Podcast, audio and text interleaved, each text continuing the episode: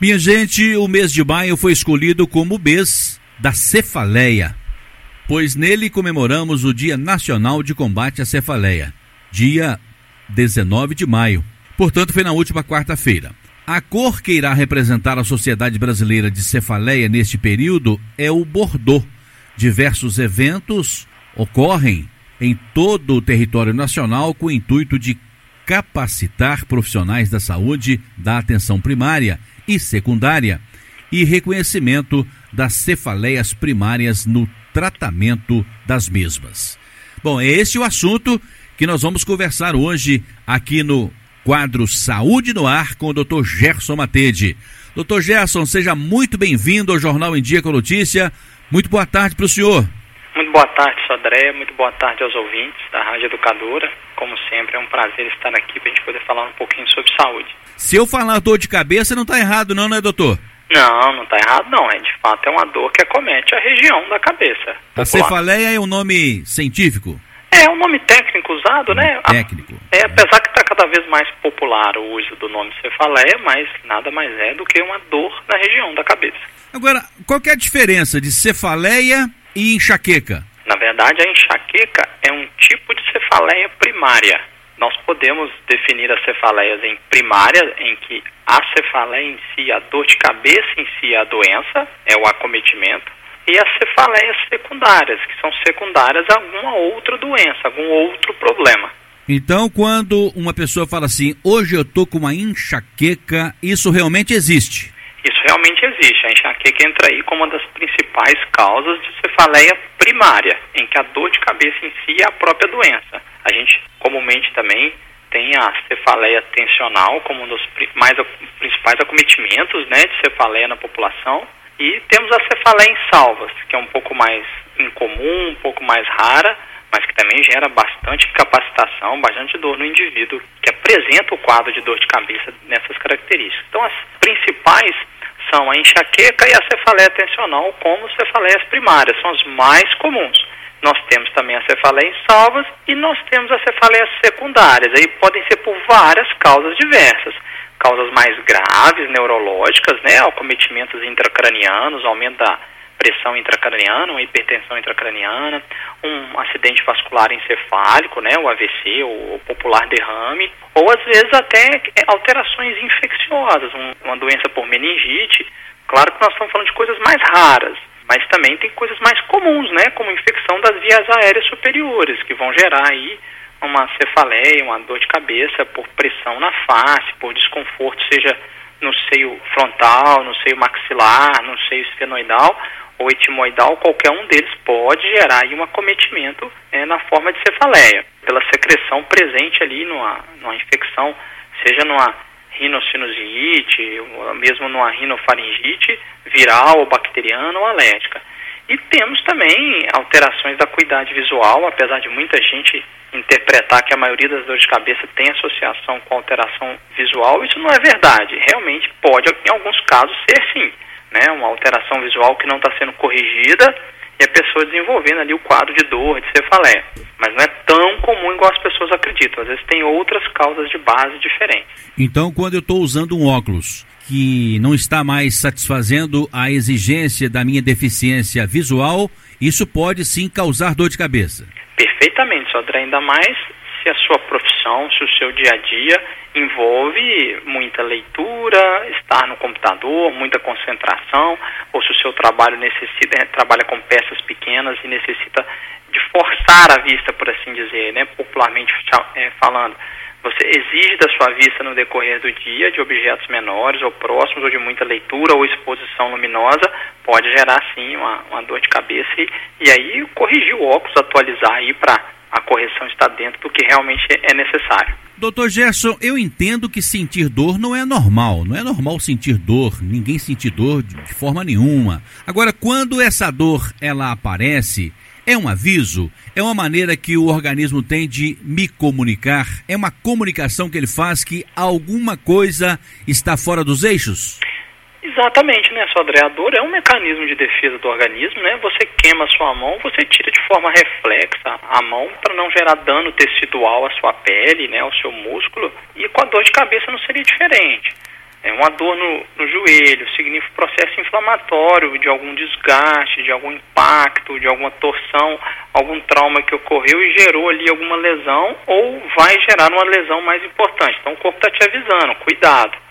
Em relação à cefaleia, de fato, né? Às vezes não é algo grave, mas algo que incomoda e incomoda profundamente. E a gente sabe que a doença popularmente conhecida como dor de cabeça, que é a cefaleia, ela é a sétima doença mais incapacitante do mundo. Ela atinge cerca de 140 milhões de brasileiros, de 220 milhões de brasileiros, 140 vão ter dor de cabeça no decorrer da vida ou às vezes até de forma mais regular. Mais de 50% da população brasileira?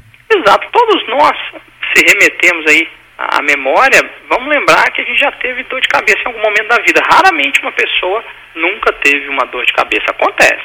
Mas a maioria de nós em algum momento tem ou convive com pessoas que têm dores de cabeça frequentes. E a dor de cabeça não avisa que vai chegar, ela chega, né? Muitas vezes não avisa mesmo não, Sodré. Depende muito também da dor de cabeça, né? Se é uma dor de cabeça infecciosa da via aérea superior, começa com o nariz incomodando e vai evoluindo ali com entupimento, depois vem a dor. Se for uma cefaleia tensional, então a gente pode aí caracterizar cada uma das dores de cabeça que ajuda as pessoas a entenderem. A cefaleia tensional, que está entre as, as duas principais causas de dor de cabeça, junto com a enxaqueca, ela é resultado de uma tensão prolongada aí da musculatura do crânio, musculatura ao redor da cabeça ou da musculatura do pescoço. Então ela pode ser mais intensa, mais leve, pode ou não afetar a rotina do paciente e a, e a duração dela é muito variável. Ela pode durar minutos em uma hidratação, um descanso, um repouso melhorar, um alongamento ou um exercício físico, ou ela pode durar de horas a dias pelo aquele estresse crônico, né, em continuidade. E aí a, a, ela pode aparecer de forma insidiosa ou vir mais intensa logo após um estresse mais importante. É, agora já a enxaqueca, essa aí é muito variável. Em algumas pessoas ela começa de forma súbita e vai aumentando rapidamente, em outras ela pode dar aviso sim, comumente a gente chama de pródromos, né? São informações que o corpo dá que a enxaqueca vai desencadear e é comum o paciente já perceber isso, a pessoa já sabe aquilo que avisa que a dor vai vir. Às vezes ela começa com um enjoo e depois vem a enxaqueca. Às vezes o embaçamento visual, uma alteração da acuidade visual. Às vezes os escotomas visuais cintilantes são pequenos brilhos que podem aparecer na vista antes da dor aparecer ou às vezes eles aparecem depois que a enxaqueca já está instalada. Então tem gente que tem parestesia, sensação de formigamento e depois a enxaqueca se instala. Outras pessoas vão ter isso após a enxaqueca já instalada. Então quando é uma coisa que avisa, a gente chama de pródromo, o pródromo da enxaqueca. Quando é algo que vem a dor e no decorrer da dor pode desencadear sintomas inespecíficos associados, a gente fala que é uma enxaqueca com aura, né? Então, às vezes a pessoa está com a dor e depois a visão atrapalha, ou às vezes até uma perda de mobilidade específica no rosto ou um dos membros pode ocorrer, isso é mais raro, e aí gera uma grande confusão com outras dores de cabeça neurológicas, né? E aí gera uma preocupação maior, mas às vezes se trata de uma enxaqueca. O fato é que todas incomodam muito, em especial a enxaqueca que tende a ter uma, uma intensidade maior, e vai atrapalhar a pessoa dependendo do número de vezes que ela tem aí por mês ou, ou por semana. Inclusive a própria sociedade brasileira, né, de cefaleias, ela orienta que ela tem esse, esse bordão, né, de três, assim, mais de três dores de cabeça por mês, em torno de três meses. É interessante buscar um atendimento médico para pensar numa profilaxia para essa enxaqueca, um diagnóstico correto desse tipo de dor de cabeça para ver se tem algo a mais para poder fazer, né, Sodré? É verdade, doutor.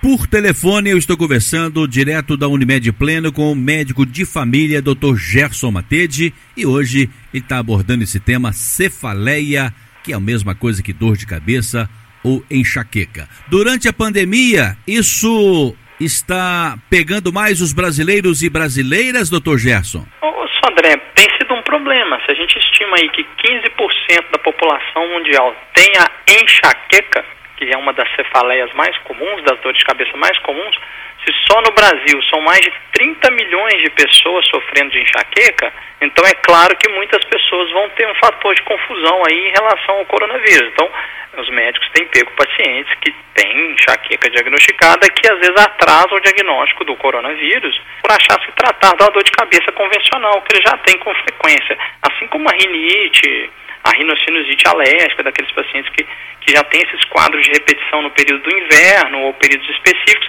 acaba atrasando o diagnóstico do coronavírus. Aquela pessoa acaba mantendo contato, não faz o isolamento orientado, né?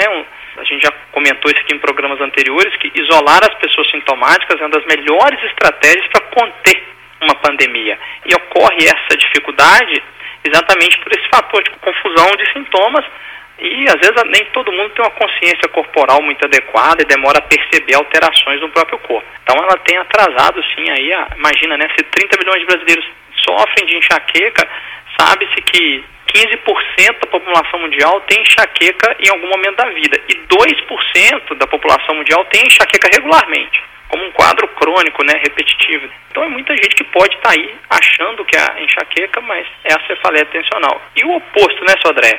Diante de um quadro pós-Covid, persiste algumas pessoas com a dor de cabeça mais prolongada depois do Covid, é, com sintomas mais chatos e tem sido um pouquinho mais comum em quem já tinha enxaqueca previamente. E quando que o cidadão e a cidadã percebe que tem que procurar o médico porque a coisa está muito intensa? Em relação às dores de cabeça geral, André, esse quadro de repetição está atrapalhando minha qualidade de vida, né? Eu tenho perdido trabalho em função das dores de cabeça ou ido ao trabalho e diminuído muito meu rendimento. Então, frequentemente, meu rendimento é menor, meu desconforto é maior. Eu fico meio com aquela cultura popular que dor de cabeça é normal. Todo mundo vai ter, todo mundo tem o tempo inteiro, não tem que fazer nada. Não, às vezes tem muita coisa a ser feita. Né? Um acompanhamento adequado, individualizar cada caso, às vezes um acompanhamento multidisciplinar, às vezes é uma fisioterapia para melhoria da mastigação, para melhoria da musculatura cervical. O exercício físico é muito importante na redução geral né, das dores de cabeça. Então, se o indivíduo que percebe que toda a qualidade dele de vida está sendo reduzida em função da dor de cabeça, seja uma enxaqueca, seja uma cefaleia tensional, seja uma cefaleia em salva, ele deve procurar o atendimento sim, sabe, André? Principalmente se são mais de três episódios por mês. Às vezes, André, a pessoa tem enxaqueca duas vezes por semana e ela vai perdendo um pouquinho a esperança de tratar. E quando ela faz um tratamento, como é uma doença crônica, como não tem cura, quando a gente sai de dois episódios de dor de cabeça por semana, às vezes cada um deles du dura dois dias ou três dias, ou seja, a maior parte da minha vida eu estou tendo dor de cabeça. Quando a gente reduz para um quadro por mês, a gente considera assim um grande sucesso, melhorou muito a qualidade de vida. E algumas pessoas fazem um tratamento e param de ter as enxaquecas ou as cefaleias tensionais. Outra causa comum de dor de cabeça, André, e essa pergunta é muito importante, que a pessoa tem que buscar avaliação médica para melhoria do quadro, porque o uso abusivo de analgésico gera cefaleias rebotes. Então a pessoa usa tanto analgésico para dor de cabeça, que o analgésico já é um dos maiores problemas desencadeantes daquela dor de cabeça que a pessoa sente. Então, às vezes a pessoa tem cefaleia tensional em alguns momentos, em outros, a mesma pessoa pode ter uma enxaqueca, e ela começa a usar remédio com muita frequência e passa a ter uma terceira dor de cabeça que é por uso abusivo de analgésicos. Então imagina, é, acaba sendo um quadro em que explicar para a pessoa que o primeiro tratamento é reduzir o volume excessivo de remédio, às vezes ela até tem dificuldade de aceitar, mas passa muito por aí. Às vezes o tratamento vai precisar do neurologista, às vezes do odontólogo, do dentista, às vezes o tratamento é psicológico que tem a ver com estresse, com o contexto de vida familiar às vezes orientações da enfermeira, da nutricionista, do fisioterapeuta, né, um fortalecimento muscular e correção postural. Então, às vezes é um tratamento multidisciplinar que vai ter aí bons resultados diante de um quadro de enxaqueca ou de cefaleia tensional ou de qualquer outra cefaleia específica primária ou secundária. Doutor Gerson, o grande ídolo da música popular brasileira, Zé Geraldo de Rodeiro, tem uma música que chama Um Simples Olharzinho Seu. E na música ele diz o seguinte: tô sem grana, tô sem trampo, tô sem sono e o meu time perdeu. Isso também pode dar uma dor de cabeça? Pode sim, né, Sodré? o Zé Geraldo tem razão, né?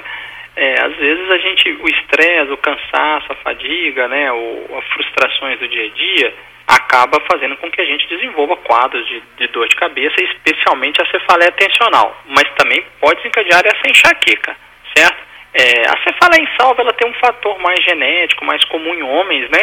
Ao contrário aí da enxaqueca, que é bem mais comum em mulheres. Enfim, mas a mesma música fala que a vida nos ensina a procurar os maiores tesouros nas coisas mais simples, né, Sodré? É verdade. Né? Então, às vezes, o, a, encontrar coisas pequenas, né? Ele, o olhar, o sorriso, o afeto, o agrado, né?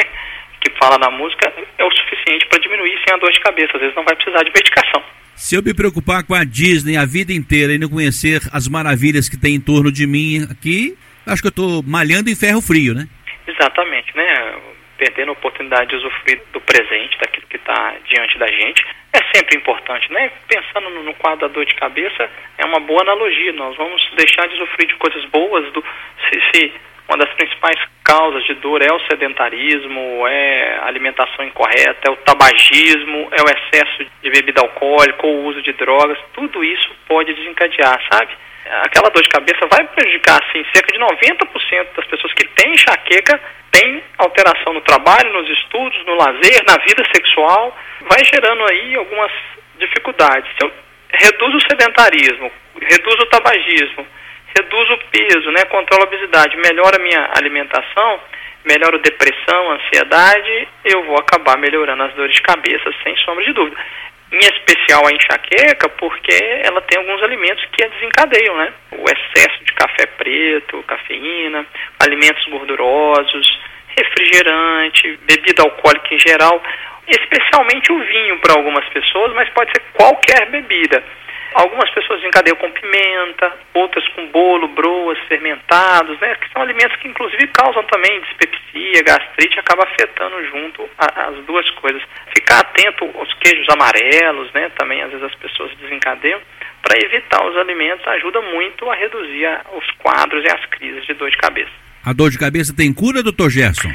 Ô, Sodré, a enxaqueca ela não tem cura, mas algumas pessoas com tratamento adequado ter as crises, às vezes necessitando daquele tratamento. Em alguns quadros, é uma doença crônica. A gente poderia considerar uma cura, porque às vezes a pessoa muda completamente de vida e nunca mais tem um quadro de enxaqueca, certo? Então, é uma cura. Não desenvolveu mais, né, apesar da tendência genética. Outros quadros, a pessoa vai reduzir drasticamente. Vai ter um quadro por ano, ao invés de um quadro por mês, por exemplo. Então, não chega a ser uma cura completa, mas é uma melhora absurda na qualidade de vida. Acho que o senhor já respondeu essa questão, mas que o internauta está perguntando para mim aqui, como que eu vou saber qual é a diferença, se eu estou com dor de cabeça ou se eu estou com enxaqueca? Então, primeiramente, a, a enxaqueca é um tipo de dor de cabeça, certo? Como que eu vou saber? Tem algumas características específicas da enxaqueca. Assim como a cefaleia tensional é mais em peso, mais espalhada na cabeça, ela pode ser na fronte, né? A gente chama de frontoparietal, mas ela pode ser atrás na nuca, na região occipital, e mais em sensação de peso, cansaço, e tende a ser mais branda e gradual, é um patamar de aumento. Já a enxaqueca, ela tende a ser mais pulsátil, tem uma frequência maior unilateral, pode ser dos dois lados sim, mas ela tende a ser unilateral, o local mais comum é, é frontoparietal, é na frente e na lateral anterior, mas pode dar em qualquer região também. E tende a ter a fotofobia, sensibilidade à luz. A pessoa tem vontade de ficar num quarto escuro. Um dos sintomas mais comuns é a náusea, o enjoo associado. É, e algumas pessoas, além do enjoo, da sensibilidade à luz, elas podem ter o escotoma visual cintilante, que são pequenos pontinhos luminosos que a gente enxerga na vista durante as crises, principalmente as crises mais fortes, mais intensas. Algumas pessoas apresentam formigamento, é, é, sensação de fraqueza, isso é um pouco menos comum, mas o mais comum é o enjoo e a fotofobia e a piora com cheiro forte, Sodré, e barulho. O cheiro pode desencadear a dor ou piorar a dor. Então a pessoa começa a aprender a perceber que um cheiro mais intenso desencadeia nela a dor, normalmente associada à enxaqueca. É indispensável, ao sentir uma dor de cabeça, principalmente se for mais intensa, procurar o profissional médico, não é, doutor? Sim, especialmente se for uma dor de cabeça nova, que foge das características que a pessoa está acostumada. É uma dor de cabeça com sinais de alerta. A pessoa tinha um tipo de dor de cabeça e mudou completamente, está muito mais intenso do que qualquer outra que ela já teve. Teve alterações neurológicas associadas. Aí tem que buscar imediatamente o médico, certo? Agora, uma dor que vem mais dentro de um padrão que a pessoa já está acostumada, uma dor que a pessoa já abordou antes, já tem um diagnóstico bem feito, ela já acostumou, é mais tranquila. Agora, se está tendo a dor de repetição e está atrapalhando a qualidade de vida, mesmo que não seja algo grave, é importante buscar auxílio médico para melhoria da qualidade de vida, para evitar aí a evolução da enxaqueca para uma coisa mais crônica e criar na pessoa um trauma, um rebaixamento do humor de tanta dor, atrapalhar a condição de vida, o trabalho, o lazer. Isso vai afetando em outros âmbitos da vida da pessoa. Doutor Gerson, a dor de cabeça pode atrapalhar o sono. E a insônia pode causar dor de cabeça?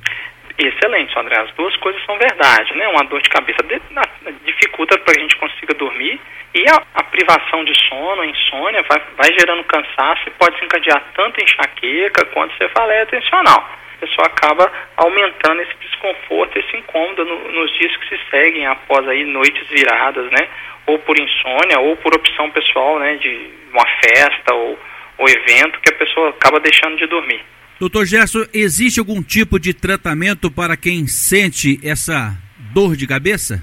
Existe sim, Sodré. Claro que esse tratamento vai depender do tipo de dor, da causa da dor, se ela é primária, se ela é secundária, né? A própria cefaleia tensional e enxaqueca, que são as mais comuns, às vezes o tratamento vai ser a mudança alimentar, é, o exercício físico, a melhoria do sono, mas algumas pessoas, mesmo com várias mudanças, continuam tendo crises de enxaqueca em especial. Aí tem as medicações específicas, né, que a gente vai usar de forma profilática para prevenir da dor aparecer. Tem medicamentos fitoterápicos, além da, das medicações tradicionais. Tem neuroestimulador periférico, tem acupuntura, que tem resultados excelentes, o uso da toxina botulínica em algumas pessoas, bloqueios anestésicos, vai individualizar. E os casos mais graves vão precisar, sim, do especialista focal, do neurologista, para que ele faça essa avaliação para pensar o melhor tratamento. Outros, é, o tratamento clínico vai ser suficiente, a gente vai acompanhar e vai pensar em medicações e vai ter ótimos resultados. Doutor Gerson, os ouvintes podem ter acesso a esse nosso bate-papo também no podcast. Podem sim, André. Qualquer assunto prévio que a gente já falou, né?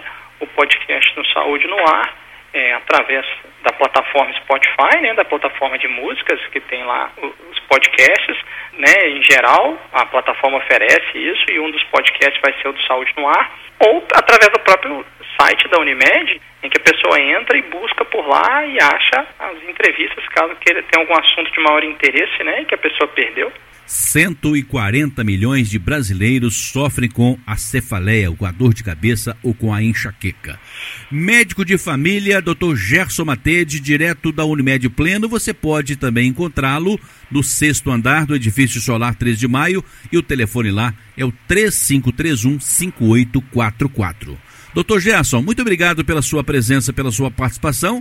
Por favor, deixa aí as suas considerações finais. Eu que agradeço, André, a você, a Rádio Educador e aos ouvintes pela paciência de nos acompanhar. E aqueles que sofrem com esse quadro né, desconfortável, desagradável das cefaleias em geral, seja qual for a causa, buscar um auxílio, um atendimento, uma, uma equipe multidisciplinar para ajudar, né, seja nutricionista, fisioterapeuta, um médico, para que a pessoa tenha resultados promissores e melhore bastante a qualidade de vida a gente busca muito esse tipo de atitude, de conduta aqui na Unimed Pleno, exatamente pensando nessa melhoria geral da qualidade de vida, seja para qualquer doença. E com as cefaleias em geral, aí se tornar algo mais promissor ainda.